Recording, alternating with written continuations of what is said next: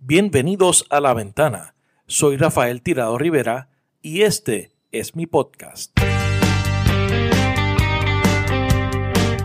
Trataremos de darle sentido a las noticias de la semana, hablaremos con datos y miraremos a Puerto Rico y el mundo desde una ventana diferente.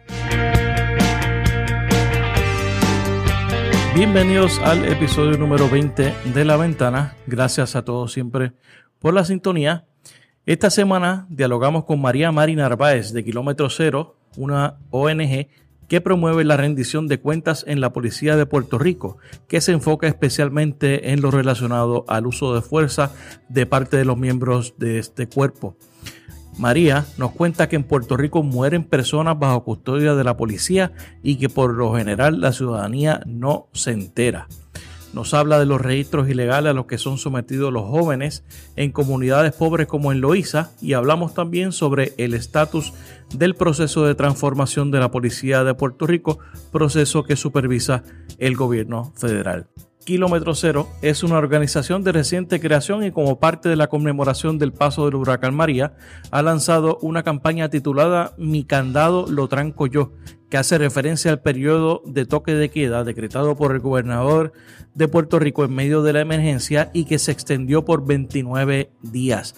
Plantea que el mismo fue ilegal y le costó la vida por lo menos a una mujer que no pudo recibir los servicios de diálisis por el cierre de un centro debido al toque de queda, entre otros casos que documentan. Para más información sobre esta campaña y el trabajo de Kilómetro Cero pueden visitar kilómetrocero.org, kilómetro número cero.org y también pueden visitar oficialtengoderecho.com. Recuerda que La Ventana se publica todos los viernes a través de tu aplicación favorita para escuchar podcasts tales como Spotify y Tuning Radio. Suscríbete, danos las 5 estrellas, deja tu review y comparte este podcast con tus amigos en las redes sociales. Sígueme en las redes sociales para continuar la conversación. Búscame como Rafael Tirado Rivera en Facebook, en Twitter y en Instagram. Y por último te invito a que busques y leas mi blog titulado Así las cosas que publico todos los martes a través de la plataforma de elnuevodía.com. Ahora los dejo con la entrevista a María Mari Narváez. María Mari Narváez, bienvenida a la ventana. Eh, buenos días, gracias. Eh, por la invitación. Eh, María, tú eh, eres periodista eh, originalmente. tienes especialidad en periodismo investigativo. ¿Cómo, ¿Cómo es que tú decides en cuándo fue, si fue en la escuela superior o en qué punto de tu, de tu vida decidiste quiero ser periodista? bueno, yo desde siempre yo creo que tenía eso porque desde chiquita lo más que a mí me gustaba hacer era eh, escribir. Escribir historias, etcétera. Yo escribí, yo estudié periodismo porque tenía una gran pasión por la escritura. Eh, realmente siempre lo que vislumbré ser, fue siempre vislumbré ser escritora. Este, pero el periodismo, claro, pues era como una manera más más próxima ¿verdad? a la escritura en términos de, que me gustaba esa parte de, la proximidad de las historias nuestras del día a día, de lo que acontecía. Porque al final del día son historias. Exacto. Este, entonces sí, estudié periodismo investigativo y trabajé durante algunos años como periodista en el periódico Claridad, donde me formé realmente antes de yo estudiar periodismo, ya yo era periodista, en claridad. yo empecé bien jovencita allí. Eh, entonces, luego estudié la maestría en periodismo investigativo, dirigí el Enrojo, el suplemento cultural. Eh, pero hace muchos años que no practico el periodismo tradicional ese, o sea, lo practico y no lo practico. No lo practico en términos de que no soy periodista en una plantilla de un periódico. Hace muchos años que que me dedico mucho a la columna de opinión. Ok. Hace ya como 12 años. Eh, me dedico, he dedicado todo ese tiempo más bien eh, a la columna de opinión, pero el trabajo que hago actualmente en Kilómetro Cero, del que hablaremos más adelante, Eh, sin duda, es un trabajo que conlleva un montón de periodismo investigativo. Eso es realmente lo que, yo hago aquí. O sea, estoy buscando historia, buscando información constantemente, haciendo análisis de esa información, comparando. Eh, tengo que ejercer mis mejores, mis mejores eh, talentos como investigadora porque trabajo, como bien sabes, con la Policía de Puerto Rico. O sea, no trabajo con ellos, sino que trabajo eh, supervisando desde la perspectiva ciudadana a la Policía de Puerto Rico, que es una de las agencias más herméticas, menos transparentes que hay en el país. Entonces, conseguir la información nada más eh, me, me, ha, me ha supuesto este, ejercer unas estrategias extraordinarias de investigadora.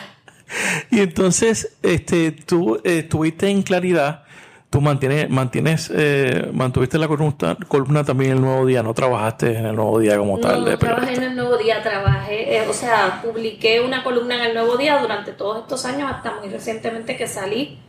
Eh, durante 12 años en el periódico Claridad, siempre me he mantenido vinculada al periódico Claridad, soy miembro de su junta de directores, soy miembro de, del comité ejecutivo que dirige los trabajos de Claridad soy voluntaria en el Festival de Claridad. Claridad es como una cuna para mí, ¿verdad? Es importante como medio de comunicación y yo siempre estoy vinculada. También tengo una columna allí que se llama Será otra cosa, que es una columna literaria en el suplemento en rojo. Y, este, ahora, literaria, ficción. Hay de todo. a veces es ficción y a veces es una mezcla de ficción y no ficción. ¿Qué es lo que más te llama la atención? eh, para escribir? ¿Cuáles son los temas para escribir? Eh, bueno, ahora estoy nuevamente experimentando mucho con la ficción, que siempre lo he dejado un poco engavetado porque el trabajo de la realidad, ¿verdad? Siempre, siempre ya... Es muy cargado es muy cargado, sí, y, pero estoy nuevamente coqueteando con la ficción porque estoy agotada de tanta pesadumbre. en este país y eso me permite, ¿verdad? Como entrar en unos discursos alternativos, digamos, eh, y tomarme, creo que me ha venido bien un reposo que estoy tomando de la columna de opinión, sobre todo la del Nuevo Día, que para mí era muy política. Entonces, en claridad, como que experimento un poco más. Mis columnas más políticas no son las de claridad, eh, paradójicamente, son las del Nuevo Día, porque ahí es donde le hablo a la gente que no, no piensa como yo. Ok, y, y este, eso es lo bueno de claridad, que, que da variedad. En, la gente piensa que que claridad puede ser este un este centro de ideas este marxista o de independentista pero también hay eh, cultiva mucho el tema de la literario y, del sí. cultural bueno ahora mismo el, el suplemento cultural en rojo es un suplemento extraordinario es de los pocos que han sobrevivido porque los que existían en la prensa comercial han ido desapareciendo ahora la prensa comercial más bien lo que tiene tiene una o dos páginas de la actividad cultural del país, pero ya no tienen esos suplementos de domingo que existían antes. Ahora lo que tienen son cosas bien bobas de moda y cosas así, digo, no bobas, ¿verdad? Porque a mí me gusta la moda, pero que no son, eh, no tienen la profundidad que tenían antes y sin embargo en rojo sí, en rojo sigue siendo un suplemento cultural bien robusto, bien interesante, bien actualizado. Eh, por el rojo siempre pasan los, los nuevos escritores, y escritoras. Eh, se trata de hacer con muy pocos recursos un trabajo eh, realmente memorable. Sí, de verdad que sí. Eso siempre, este, siempre que tengo la, la, oportunidad, todavía siempre compro claridad o trato de ir al festival porque yo creo que es un proyecto que, que es necesario en Puerto Rico y hay que mantenerlo vivo de alguna forma. Eh, va para 60 años ya. Sí, increíble. Eh, entonces, ¿cómo es que tú entras al tema del, del activismo o el tema de rendición de cuentas? Porque tú también eh, estuviste trabajando desde, desde los inicios de, espacios abiertos. ¿Cómo es que tú haces esa transición y llegas? Eh, yo durante muchos años trabajaba, aparte de trabajar como periodista, etcétera, también, tú sabes cómo es en Puerto Rico que uno tiene que hacer diferentes trabajos. Hay que hacer de todo. Hay que hacer de todo. Eh, yo siempre tuve, tuve que empezar a hacer consultoría, etcétera, y comencé a hacer mucho trabajo con organizaciones sin fines de lucro. Una de esas organizaciones con las que yo trabajaba era el Centro para una Nueva Economía, que a su vez eh, había sido invitado por una fundación norteamericana, bueno, una fundación internacional realmente, eh, para que sometieran una propuesta competitiva. Eh, y yo estaba en ese grupo de trabajo, yo trabajé en la creación de esa propuesta que, que culminó, ¿verdad? Eso fue el Centro para una Nueva Economía, el Centro de Periodismo Investigativo, eh, ACLU, la Clínica de Derecho de la Universidad de Puerto Rico. Entre todas esas organizaciones crearon esa propuesta que ganó. Ganó entre 16 jurisdicciones en Estados Unidos, tres fueron seleccionadas, una de ellas fue Puerto Rico. Eh, entonces ahí se crea espacios abiertos. Y desde el principio yo fui la primera persona que emplearon en espacios abiertos. Ya yo trabajaba con el centro, entonces en el centro me, me, dieron, como quien dice, la responsabilidad de, comenzar a abrir el camino de espacios abiertos. porque espacios abiertos es eh, sale del centro como tal. Sí, sale de esa, exacto. El, centro, para, una nueva el centro para una Nueva Economía lideró ese proceso. Ok. Y sí, este Espacios Abiertos y el centro son organizaciones hermanas, digamos. Ok. Eh, entonces, en, en, espacios abiertos, pues un poco, ¿verdad? Yo también a veces me lo pregunto. Cuando uno funda una organización, uno, cuando uno es parte de la fundación de una organización, ¿verdad? Este, ahí lo bonito es que tienes mucho espacio para, para experimentar y para la acción, porque tú escribes una propuesta sobre la justicia, sobre la democracia, sobre un montón de cosas, pero a la hora de ponerla en práctica, tú te sientas en un escritorio y tú dices, cuando la goma ah". sobre la carretera. Ok, ya tenemos, ya nos ganamos esto y ahora qué hacemos. Este, bueno, y en ese proceso yo estuve expuesta a diferentes organizaciones, visiones, etcétera, y, y pues me inspiró mucho el trabajo que hacía William Ramírez en ACLU. Eh, y pensé, ¿verdad?, que aprovechando ese momento empecé a ir a unas reuniones y, me di cuenta de que estaba iniciándose el proceso de la reforma de la policía, que era como una buena oportunidad para nosotros insertarnos en la exigencia y en la acción de, de, de transformar a ese cuerpo policíaco en uno que, realmente pudiera responder a un país democrático en el futuro, ¿verdad?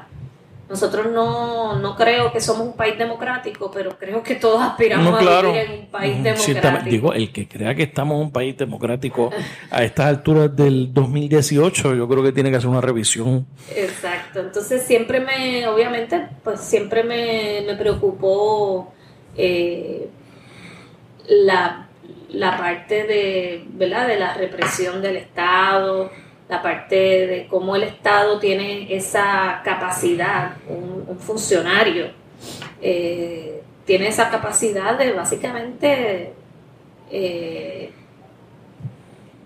puede terminar la vida de cualquier persona. ¿Y por, qué, eso, es, eso es lo que te lleva a ti?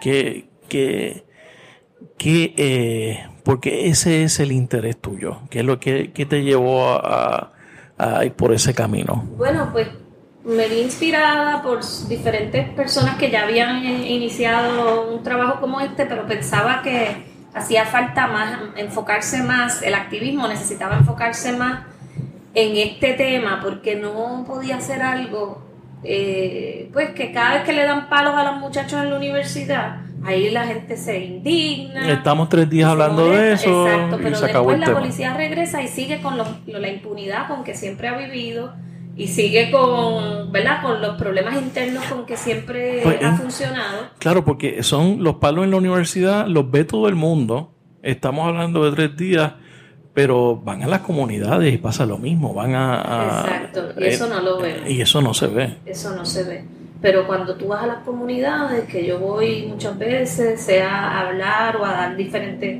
talleres sobre nuestros derechos ante la policía, etcétera, eh, pues ahí escuchan los cuentos, ¿verdad? Y no, todavía no, en Puerto Rico no se está filmando como se está haciendo en Estados Unidos. Entonces la gente piensa que, que, que es que aquí no muere gente a manos de la policía o que aquí no ocurren esas cosas, pero sí ocurren porque a mí me lo dicen en las comunidades y porque los datos también me lo están diciendo. Yo hago requerimientos de información a la policía de Puerto Rico constantemente. Ayer me llegaron eh, unos nuevos del 2018 sobre las personas que mueren por el uso de fuerza de la policía en Puerto Rico y a mí me preocupa mucho que que hay muchos casos, primero, de personas que mueren bajo la custodia de la policía, personas que ya han sido arrestadas, que ya han sido, que han sido, que están en una celda bajo la custodia de la policía y mueren. Entonces, no se sabe cómo, no sé, algunas veces dicen que se suicidan, pero no se supone que una persona en una celda se pueda suicidar, ¿verdad? Porque no, se supone que tenga nada... Eh. Me preocupa también que hay, hay muchos casos de pacientes mentales, de salud mental, eh, que no se supone que la policía ejerza la fuerza contra ese tipo de personas, que además son personas que están desarmadas. O sea, que las personas que están muriendo a manos de la policía, algunas, varias, eh, de estas personas no son personas que estaban armadas, no son personas que estaban en medio de un tiroteo con la policía. Y en una situación como esa, pues es bien justificado que la policía utilice la fuerza letal, ¿verdad? Porque está, tiene que defender su vida o la de otras personas que están alrededor. Pero en los casos de las personas desarmadas, personas que son pacientes de salud mental, personas que ya están bajo su custodia, eh, personas en general vulnerables, ¿verdad? Personas de la calle, personas sin hogar. Esos son los casos que, ¿verdad? Me preocupan todos, pero, pero hay unos casos que están justificados el uso de la fuerza letal. Eh, a nadie le gusta, yo, no, quisiera que existiera, pero hay unos casos que son bien preocupantes y yo creo que hay que empezar a visibilizarlos más, hablar de eso, a que la gente se entere, porque tú pones esos nombres en el internet y no aparece una sola nota. Exactamente, por eso los medios no lo saben. Muchas veces no, en la mayoría de los casos no. Y entonces ahí llegamos a kilómetro cero. ¿Cómo es que surge esta idea? Eh, y entonces, ¿y de dónde viene el nombre? ¿Qué es lo que significa ah, el nombre? bueno, eh, la idea fue que realmente yo hice este trabajo desde el 2014 en espacios abiertos y ahora en 2018 se entendió que ya el trabajo estaba lo suficientemente maduro como para que siguiera su, su vuelo. Entonces la misma la misma... Porque tú en kilómetro cero te enfocaste también en el tema de, la policía. Sí, en general, eh, ¿verdad? Kilómetro cero se funda como una organización que va a, va a trabajar en contra de los excesos del Estado contra la ciudadanía. Eh, pero realmente en estos primeros años eh, que yo a mí Espacios Abiertos me, me, me concedió un dinero semilla para iniciar esta organización, obviamente con un límite de tiempo de un año y medio, algo así, pero eso está destinado específicamente al trabajo de la policía de Puerto Rico, pero no se tiene que limitar a eso.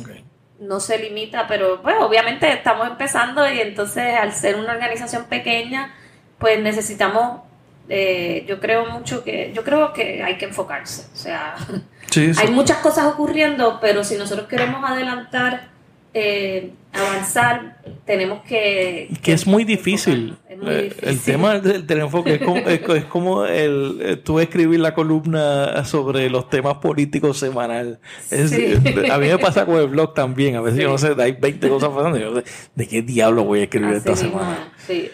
Sí, sí, es importante que todo el mundo tenga un rol y es importante que los temas, ¿verdad? Que uno pueda hacer las conexiones entre unos temas y otros, porque todos todo lo que está ocurriendo en Puerto Rico ahora mismo está interconectado, ¿verdad? Eh, la policía de Puerto Rico, por ejemplo, es una de las herramientas más importantes que tiene la Junta de Control Fiscal para imponer su voluntad y su, ¿verdad? Claro. Eh, etcétera. O sea que hay muchas cosas que están vinculadas, pero yo creo que eh, a mí me gusta enfocarme en un trabajo porque me gusta ver los frutos, me gusta ver el crecimiento, el desarrollo y siento que si empiezo a hablar de todo a la vez, y a tratar de, de luchar en todos los flancos al mismo tiempo, eh, voy a estar como dando pequeños golpes al aire, ¿verdad? Y no voy a ver el progreso necesariamente que, que quisiera. Y entonces, ¿por qué kilómetro cero? Pues que, mira, Estábamos buscando un nombre. Porque cuando vi la, cuando vi, tan pronto ustedes salieron, yo rápido lo seguí porque me llamó la atención. Pero entonces yo jamás pensé que era sobre un tema de rendición de cuentas de la policía. No quería, yo no quería un nombre que fuese como que centro de qué sé yo qué. el centro puertorriqueño para, la cosa, sí, tú sabes. Para la libertad, ni para qué sé yo qué, las libertades civiles, ni qué sé yo este, quería un nombre que no me comprometiera necesariamente, ¿verdad? Que la gente tuviese que decir qué es lo que es esto, porque de, qué, tiene que, qué tiene que ver una cosa con la otra. Pero entonces, nada, kilómetro cero eh, me, me, gustó porque tiene, me gustó la referencia geográfica, primero que nada, esto es el trabajo, yo siempre enfoco mucho el trabajo de supervisión ciudadana de la policía en, el, en, en, en, nuestra actividad urbana, en lo que hacemos en la calle. O sea, siempre me pregunto cómo van a tratar a nuestros hijos en la calle, el Estado. O sea, ya nosotros sabemos que estamos en un país de alta violencia, con muchas, eh, ¿verdad? Estamos expuestos de muchas maneras, pero cómo el Estado va a tratar a nuestros hijos en la calle, que el Estado es el que tiene que garantizar nuestros derechos, ¿verdad? No somos nosotros los individuos.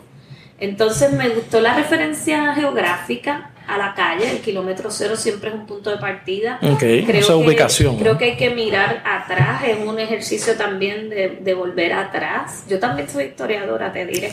Ok. Este, yo este, también estudié historia a nivel graduado. En la UPI. En la UPI, sí.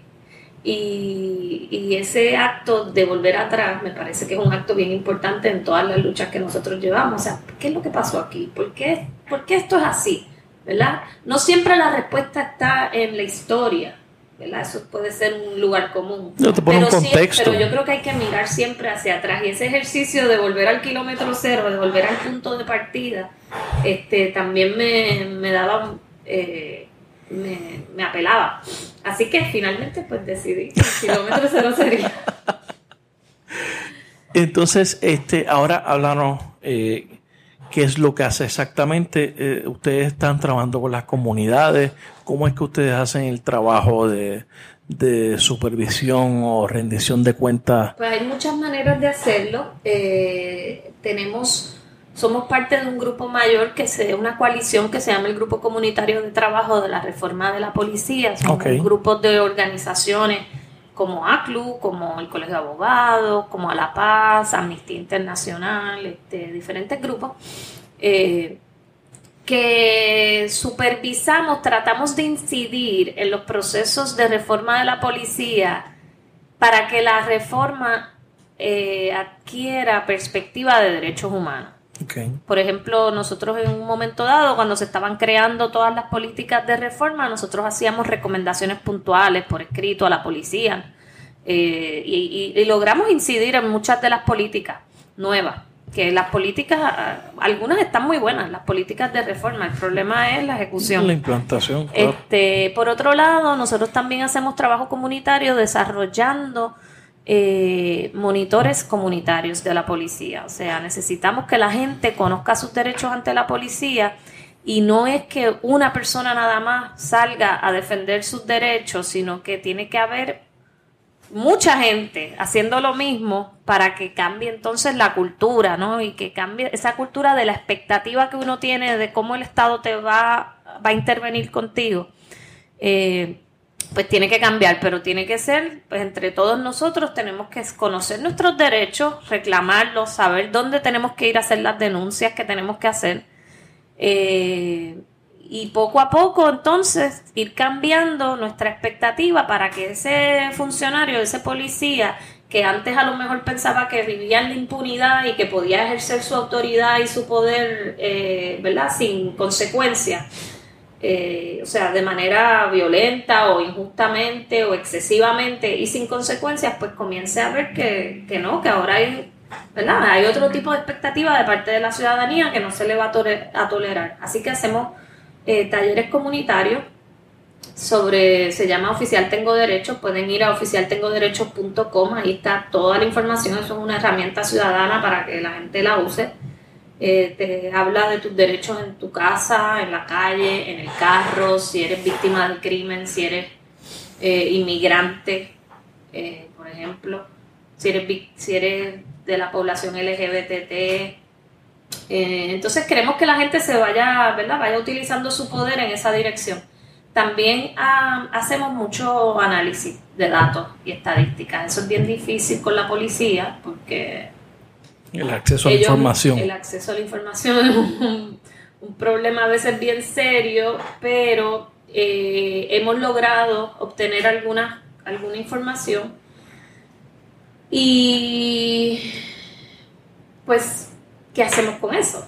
O sea, ahora mismo estamos creando una herramienta eh, para que la gente no solamente conozca los datos de uso de fuerza de la policía, que eso ni los periodistas lo conocen, porque cuando yo veo que los periodistas escriben sobre sobre los datos y estadísticas de la policía, casi siempre centrado en el crimen. El fue asesinato. En asesinatos, esto, lo otro. Otras veces, pues a veces eh, escriben sobre las querellas administrativas, aunque ellos no dicen quiénes son las personas involucradas, la policía.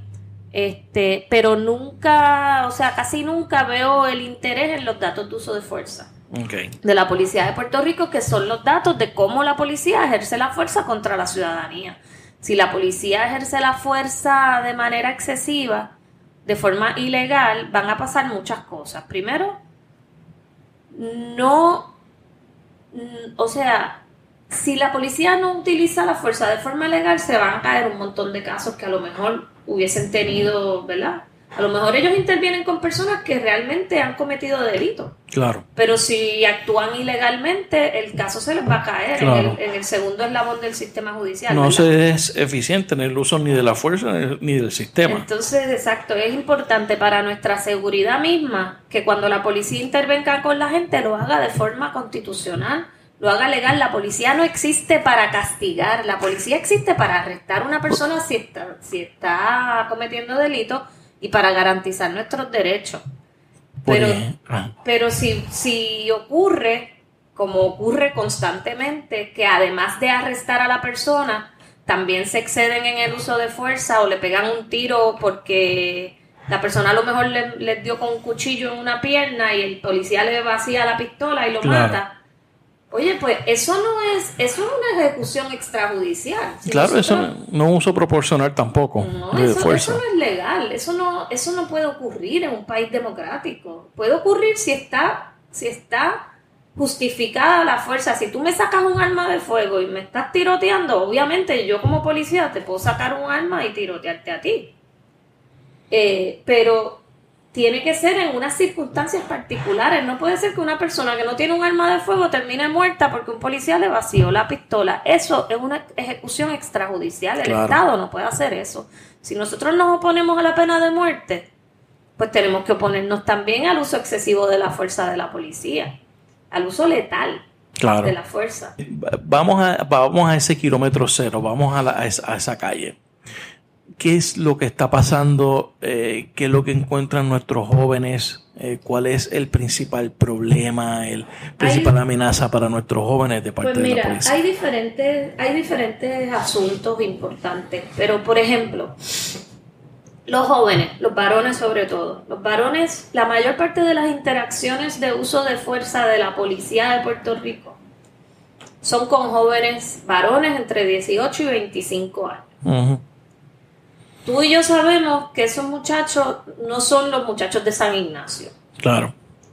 Así que ya ese es el primer problema. El primer problema es que sabemos que esas interacciones con varones de 18 a 25 años son intervenciones muchísimas veces discriminatorias, porque son contra muchachos negros, contra muchachos eh, de, comunidades ¿verdad? marginadas, de comunidades pobres. Yo he hecho, por ejemplo, grupos focales, he hecho varios grupos focales con muchachos, con jóvenes, y todos, bueno, prácticamente todos, los he hecho en Loiza, en el pueblo de Loiza. Eh, prácticamente todos nos contaban que ellos son constantemente intervenidos por la policía registros ilegales. O sea, que están frente a la escuela con su bulto, o saliendo de la escuela, o con su corillo frente a la escuela, o lo que sea, llega la policía y los bostea, los pone contra la pared, les registra los bultos, les tira los perros. Porque sí, eso es ilegal. Un policía no puede estar registrando muchachos por ahí porque quieren. Ellos se supone que tengan una orden eh, judicial para hacer un registro o mínimamente que tengan motivos fundados para entender que esa persona ha cometido un delito y tampoco es que lo pueden registrar de arriba abajo. Este, pero muchachos que están, eso, eso es bien común. Los registros, eso es súper común. Eso ¿Cuán común? ¿Cuántas veces que se en semana? Bueno, que en todos esos focus groups que yo he hecho en Loisa, prácticamente todos los varones han pasado por eso varones de escuela intermedia y de escuela superior. En más de una ocasión. No todos, pero yo te diría, bueno, tengo los números, eh, no me acuerdo ahora mismo, ¿verdad? Pero, pero como, como un, más de un 50%. Okay, más de un 50%. Eso es bien común. O sea, los registros y te hacen los cuentos y te dicen, mira, a veces estamos jugando baloncesto en el caserío y viene la policía. Llega a la cancha y a bostearnos también y a registrarnos contra la pared. Y el punto está un poquito más abajo y con la gente del punto no se meten. no van. ¿Y por qué se meten con los que estamos jugando baloncesto? Okay. Este, hay, hay ese tipo de... Entonces también está, por ejemplo, eh, recientemente tuvimos un caso de una mujer trans que, que recibió una paliza de parte de otra mujer saliendo de una discoteca. Se da una, una ¿verdad? Una pelea, sale una mujer, empieza a, a, a insultarla a la mujer trans. Hay una policía, hay una patrulla de la policía allí mismo al frente. La muchacha, la, la mujer, la, la, mujer trans, le pide a la policía que intervenga antes de que la mujer la empiece a agredir, porque ya ella sabía que le iba a dar. Claro. Y la policía se queda de brazos cruzados mirando la pelea. Y aquella le rompió un brazo a la muchacha eh, una pelea y todo y la policía no hace nada. Eso es la segunda, una de las quejas más grandes es la, negligencia y el abandono de la policía. La inacción. La inacción. las cosas que pasan frente a ellos. Exacto, porque te dicen, mira, ellos para venir a registrar bulto son buenos, pero llámalos un día porque aquí haya habido un asesinato, un carjacking, un escalamiento, esto, lo otro, o no llegan o llegan cuando ya no hace falta que lleguen. O sea que hay como un abandono muy grande de la policía en comunidades que necesitan, que sienten, ¿verdad? Que, que sienten que necesitan, sí, un, un, trabajo policial. Necesitan protección, eh, de seguridad. Sentirse seguros, esto, lo otro, pero no se sienten seguros, primero porque cuando vienen, pues, pues ¿verdad? Muchas veces es para hacer un trabajo o discriminatorio o abusivo. Eh, y en segundo lugar, pues entonces cuando los necesitamos nunca están. Eh, de hecho, eso también lo dicen los abogados, por ejemplo, de asistencia legal. Nos dicen que la policía está de brazos caídos. En el último año, últimos dos años, la policía está de brazos caídos. Ellos me dicen, no están casi arrestando gente eso, eso no está probado, ¿verdad? Con números, pero estaba el otro día hablando con, abogados de asistencia legal y nos dice, antes me llegaba en una, en una guardia, me llegaban en dos semanas 40 casos, ahora me llegan 15. Wow. Hay menos policías y, y, también pues ellos dicen que están de brazos caídos. Hay mucha desmoralización también en la policía, esa es la realidad. O sea, por, por las medidas de austeridad, eh, por la Junta de Control Fiscal, eh, esta, esta gente no va a tener retiro. O sea, los policías no se van a poder retirar, básicamente. Este, que, que es un problema y, eso es parte también, ¿no? De estar la parte de, los brazos caídos, pero también está la, parte de que se canaliza de otra forma en violencia a la, en las comunidades.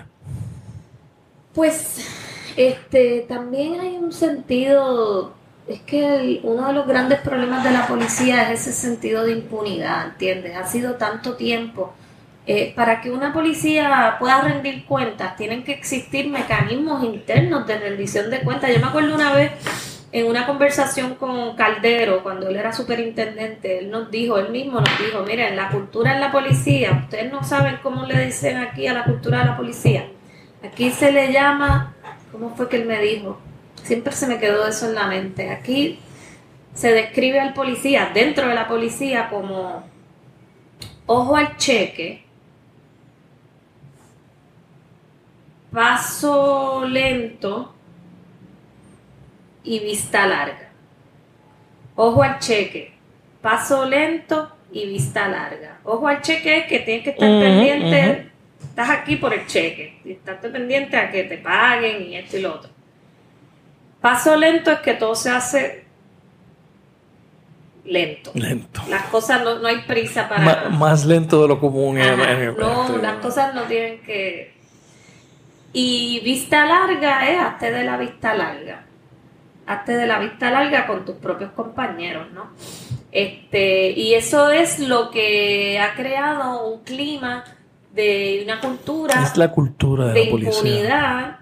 Impunidad de, que no existen esos mecanismos, de que si tú vas y te quejas contra un policía, para empezar, un ciudadano puede ir y someter una querella contra a otro policía, contra un policía que le haya violado sus derechos o lo que sea. Pero, pero uno tiene que ir donde otro policía. Exacto. Para, para empezar, eso está mal, porque ¿quién quiere ir donde su agresor a someter una querella sobre agresión? ¿Verdad? Pero así es en nuestro sistema. Entonces, allí si no existen esos mecanismos rigurosos de rendición de cuentas a nivel interno, pues nunca va a cambiar. O sea, allí la mayoría de las querellas administrativas se, se archivan y cuando uno va, eh, lo dicen constantemente los abogados que acompañan a la gente a los interrogatorios, etcétera. Los policías no, no hacen preguntas para, para realmente investigar el caso del policía que le haya fallado al ciudadano o a la ciudadana, sino que los interrogatorios son para sacar información, para ver cómo entonces pueden eh, defender al policía en cuestión. Entonces esa cultura de estar pasándose la mano, de estar pasándose la mano, lo que crea, no lo digo yo, lo dicen los expertos en este tema, lo que crea es unos patrones que un policía empieza con unos incumplimientos a lo mejor más pequeños, pero como ve que no pasa nada, que no pasa nada, que sus actos no tienen consecuencias, ese policía se va desarrollando después en la impunidad y a la larga. Muchas veces lo que tiene son delincuentes. En Puerto Rico, de nuevo, no lo digo yo, lo dice el Departamento de Justicia Federal. En su investigación sobre la policía de Puerto Rico establecía que era la policía donde más arrestos había habido de, de, por casos criminales. Más del 10% de la policía de Puerto Rico había sido arrestada por casos criminales. Entonces, eh, eso es una fábrica de delincuencia. Yo lo digo con mucho respeto porque obviamente eso no significa que todos los policías sean así. Lo que estamos diciendo es que son unas personas muy susceptibles a la corrupción y a la delincuencia por el tipo de trabajo que hacen, ¿verdad? Esas divisiones de drogas que, pues, con quienes ellos ellos eh, tienen que trabajar. Pues son los primeros que se llevan casi siempre. Entonces, obviamente hay un montón de policías, la mayoría me imagino que son una gente bien decente, pero es un trabajo que si no se establecen los mecanismos rigurosos de rendición de cuentas, de que los actos ilegales o inmorales o indebidos tengan consecuencias, pues la naturaleza misma del trabajo va creando ese perfil que es el que no podemos tolerar en una sociedad democrática, un funcionario que a nombre del Estado, ¿verdad? O abuse de las personas, especialmente de personas incluso inocentes, pero bueno, tampoco de los culpables. Claro, no, el, policía no se supone que abuse, punto. claro. el policía por definición. el castigo lo impone la corte y pues es la cárcel o lo que sea. El policía lo que tiene es que eh, garantizar derechos, arrestar a las personas que están cometiendo delitos graves, etcétera. Así que. Entonces, ¿cómo.? Eh... No sé si contesté tú. Sí, no, contestaste muy bien. pero pero yo, creo, yo creo que, hay un tema también, o sea, las condiciones del policía. Sí, sí, sin duda. y, no, y no son de ahora, son de años, de años. Sí, sí, sí, definitivamente. y, eso, eso fomenta la corrupción también. que, que yo creo que, que, eso es algo que, y, obviamente esto no, no, es con el propósito de, de, quitarle responsabilidad, pero son cosas que están pasando en Puerto Rico y tienen unas, unas consecuencias que son importantes, este, especialmente por la mentalidad con la cual tenemos la Junta que vamos a tener que bregar con ellos por los próximos 10 años. O sea, no, no, va, no van a tener recursos, no van a tener aumento de salario, no van a tener retiro. O sea, y, sí, sí, sí, sí, la situación este, es difícil para todos los trabajadores. Para todos los trabajadores, claro.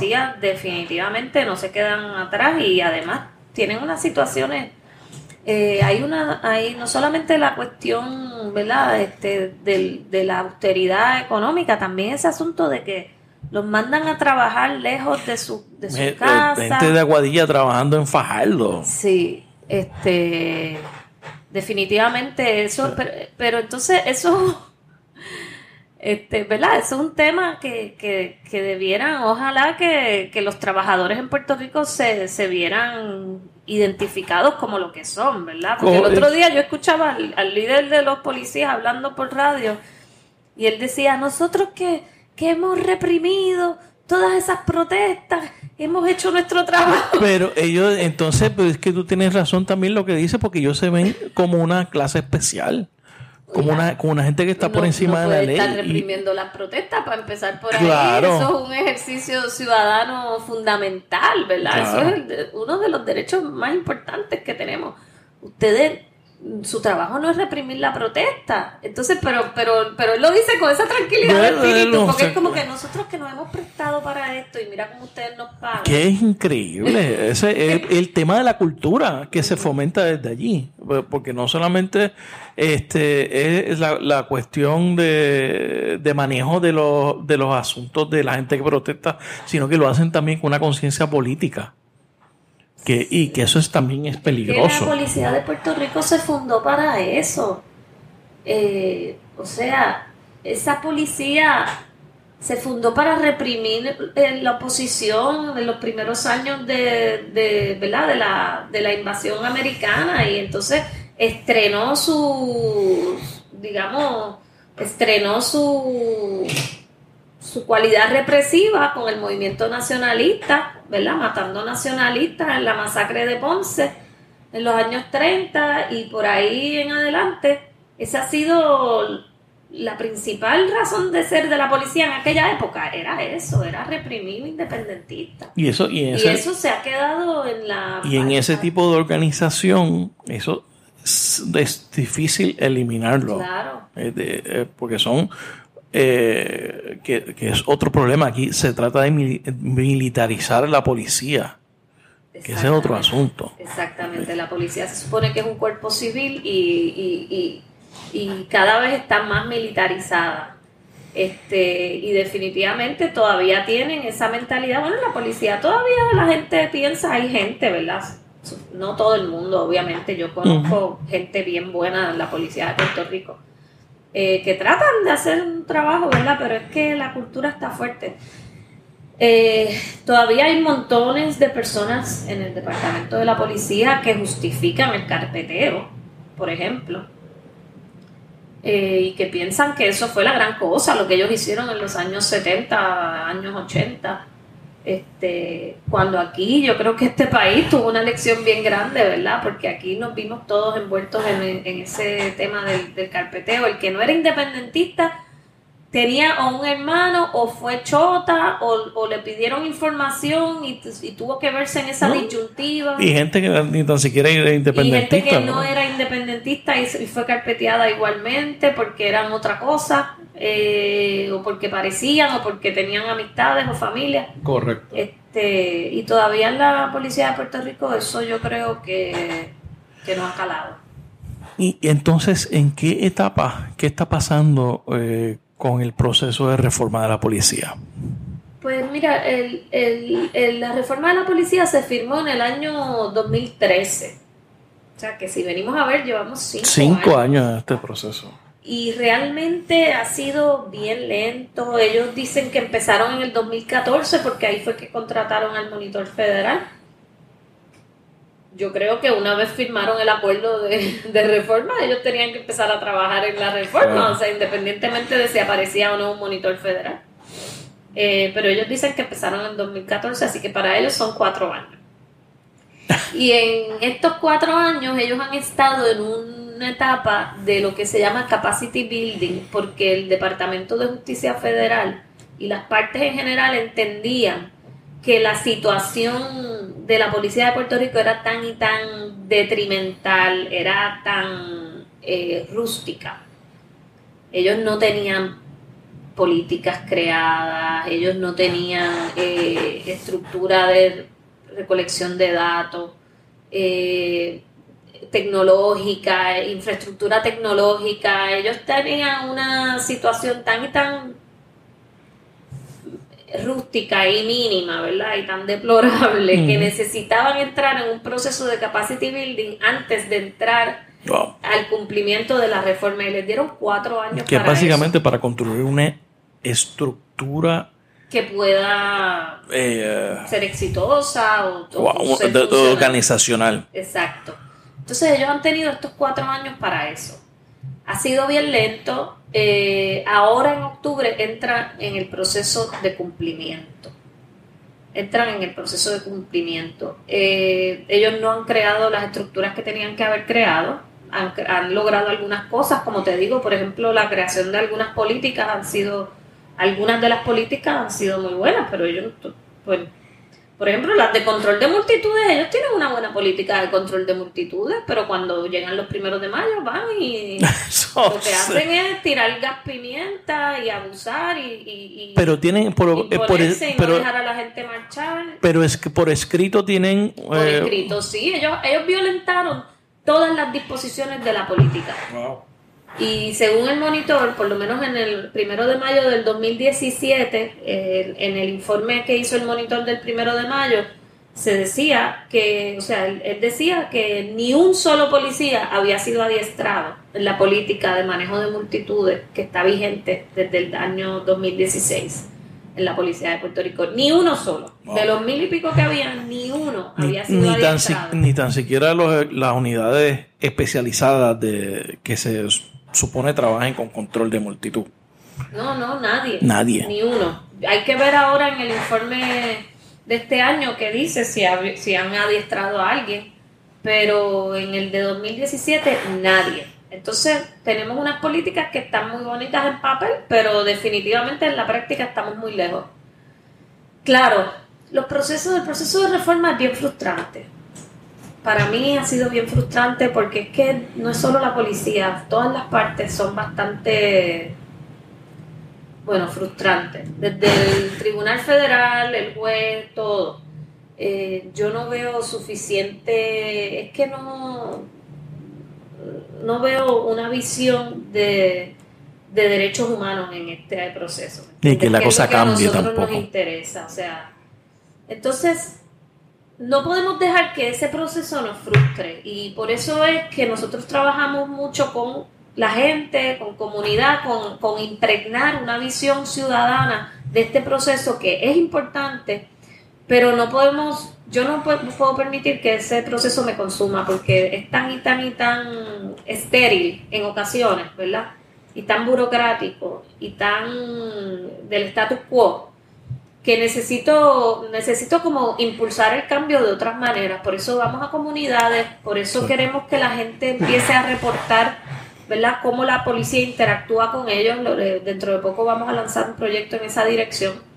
Eh, queremos que la gente conozca quiénes están muriendo a manos de la policía todos los años, eh, bajo qué circunstancias, qué se debe hacer, qué no se debe hacer. Si tú ves un policía actuando ¿verdad? excesivamente contra las personas sin hogar, por ejemplo, en Santurce, que yo vivo en Santurce, el otro día estuve hablando con varios de ellos y ellos están todo el tiempo, ¿verdad? Este, interactuando con la policía. O sea, como que la policía abusa de las personas más vulnerables. Eso es lo que a mí más me molesta, porque tú no los ves a ellos cuando hay cuando hay crimen de verdad y tiroteos y carjacking escalamientos no no aparecen pero entonces cuando hay una persona sin hogar tirada en la calle o cuando hay, ¿verdad? Personas desarmadas, vulnerables, pacientes de salud mental que están un poco agresivos, esto, lo otro, con eso sí, sí, sí intervienen. Entonces, eso es lo que a mí más me, me, ¿verdad? me indigna y, quiero pues hacer un llamado a que las personas, ¿verdad? Eh, respondan cuando les vamos a presentar un proyecto para que tengan la forma de hacer esas denuncias, para que puedan y sigamos, para documentar podamos documentar, exactamente, podamos documentar eh, su situación y entonces visibilizarla, porque son cosas que pasan, ¿verdad? En las esquinas de la ciudad a veces o en comunidades marginadas, no se graban, a veces ni se denuncian porque la gente le tiene miedo a ir a la propia policía a denunciar una violación. Obviamente. Este, eh, yo creo que eso es lo que hay que hacer, visibilizar un poco más, o sea, bastante más, visibilizar, visibilizar, hablar de esto, saber que eso no es en Estados Unidos nada más, que la policía este, se pasa matando gente que aquí lamentablemente también ocurre y sobre todo tener entonces también una referencia empírica, ¿verdad? Porque nos estamos basando en datos que provee la misma policía. Eh, para entonces evaluar el progreso, porque yo creo que, que va a haber progreso, tú sabes yo tengo, tengo la esperanza y creo que, que, cambiando las expectativas culturales de cómo, de lo que nosotros debemos aceptar o no de parte de la policía y del Estado, va a haber un cambio, pues, pues tenemos que tener unas referencias para poder medir ese cambio hacia el futuro. Claro. Tú eres periodista, ¿cómo tú evalúas la labor de los medios a la hora de, de cubrir a la policía de Puerto Rico y lo que está pasando en términos del uso de fuerza, etcétera? Bueno, eh, ha habido, ¿verdad? Eh, los medios están también muy abrumados, los periodistas están tan abrumados como nosotros los activistas, ¿verdad? Claro. Porque están pasando tantas y tantas cosas todos los días y todas son cosas devastadoras en nuestro país. Eh, ha sido desde, desde la aprobación de promesa, esto ha sido, ¿verdad? Como una una guerra prácticamente informática. Todos los días ocurren cosas terribles, anuncian algo terrible en este país. Sí, todas todos los días hay algo de... y después... ¿Qué, cuál, ¿Cuál es la barbaridad más grande que va a superar la de ayer? Hoy estamos pregando con los tweets de Trump, hoy Exactamente. Las 20 cosas y obviamente el huracán María y todo eso. Y los periódicos están menguados en cuanto a personal desde hace ya algunos años.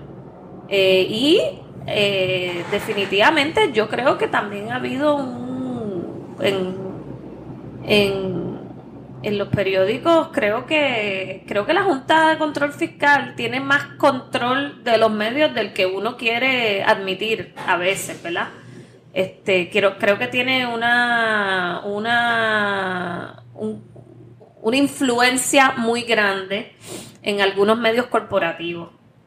Eh, por lo menos esa ha sido mi experiencia. Entonces, los periodistas pues a veces hacen buenos reportajes, a veces no. Eh, el otro día fuimos a una vista de reforma y yo no sé, o sea, habían unos periodistas allí, escribieron, pero yo no sé de qué escribieron. No saben en qué vista estaban. Yo no sé en qué vista ellos estuvieron, porque lo que yo escribí de lo que ocurrió allí fue algo completamente distinto de lo que ellos escribieron.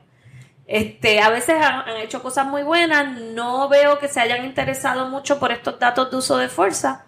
Eh, nosotros sí lo estamos haciendo y espero que eso, una de las razones por las cuales estamos trabajando con esos datos es precisamente para promover que los medios se interesen también eh, y hagan sus propias investigaciones, etcétera.